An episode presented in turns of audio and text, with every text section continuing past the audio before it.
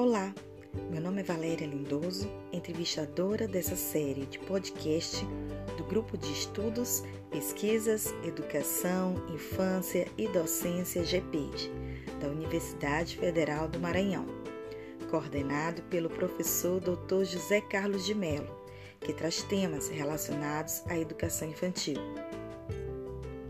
Ouça agora a entrevista com a pesquisadora Maria da Conceição de Souza de Castro, que é mestranda em docência universitária pela Universidade Tecnológica Nacional de Buenos Aires. É especialista em planejamento educacional pela Universidade Salgado de Oliveira. É especialista em educação infantil e graduada em pedagogia pelo Centro Universitário do Maranhão.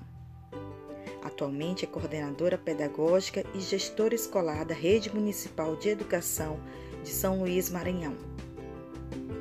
É representante dos gestores do Fórum Municipal de Educação de São Luís e membro do Grupo de Pesquisas e Estudos Educação, Infância e Docência GPED.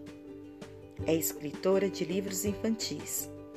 Atualmente, a temática da sua pesquisa versa sobre a leitura literária com bebês e crianças pequenas. Assim, gostaríamos que nos contasse um pouco sobre o andamento da sua pesquisa.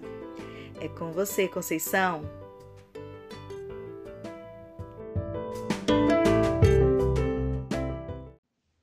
Olá, Valéria, boa tarde, tudo bem?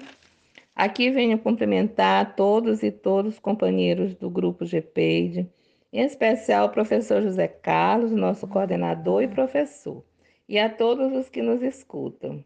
É com grande alegria poder conversar sobre a leitura literária para bebês e crianças pequenas, temática tão relevante, mas ainda pouco estudada e difundida no nosso meio escolar.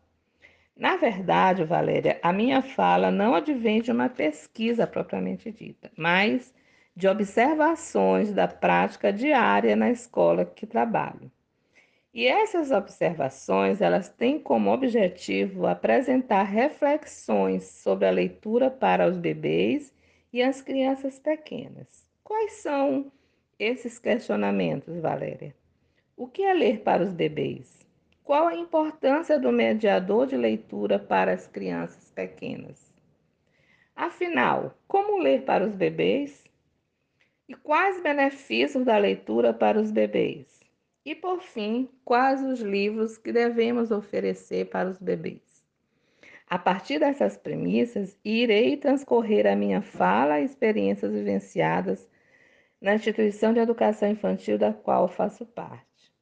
Então, ler para os bebês e crianças pequenas vai além de códigos ou interpretar uma linguagem Ler também é ler o mundo, as pessoas, o rosto da mamãe, a sociedade como um todo. E é assim que os bebês é, fazem suas leituras partindo desse princípio. Daí, é, segundo Pierre Rupré, um bebê não lê para aprender, e sim para se relacionar com a sua cultura. Então, Valéria, por isso podemos constatar que as crianças que são colocadas em contato com narrativas, com músicas, com sons estimulantes, tendem a ser mais curiosas e interessadas e, consequentemente, felizes. São encorajadas a tocar, a perguntar, e isso ajuda no seu desenvolvimento pessoal. Portanto, é de suma importância a formação do professor, do cuidador das pessoas que estão com as crianças em geral. No que se refere à leitura para essa faixa etária, pois observo que o maior desafio na hora de ler para as crianças não são os bebês, mas somos nós. Ficamos muito ansiosos com a atenção do bebê. Que ele fique quietinho no mesmo lugar, sem se mexer, que não saia do lugar. Então, isso não é possível, Valéria, pois deixemos que ele fique livre, que manuseie o livro, coloque no colo, onde o livro é, assim seja um objeto de prazer. Que essa criança cheire, toque, lambe é, e, e, e, manuseie esse livro da forma mais é, livre possível, né? E daí é que é necessário a sensibilidade das pessoas que estão com a criança nesse momento. Né? As pessoas elas têm que ter essa, esse conhecimento é, de quem está com a criança né, nesse momento e em preparar o ambiente, que esse ambiente ele é muito importante, ele faz parte desse processo também. É, onde esses livros eles devem ter várias materialidades, eles devem apresentar formatos diferentes, devem ter texturas diferentes, eles devem ter aromas, é, cores. Então, o importante é que a criança possa manusear esse objeto cultural, incentivando-os à leitura com prazer da escuta e da narração a curiosidade do saber, a autonomia e do pensamento. Então, nós, professores, precisamos é, entender o momento que a criança né, está e, a partir daí, a gente oferecer essa leitura a ela. Mas como fazer essa leitura para os bebês e crianças pequenas, levando em conta a sua pouca concentração?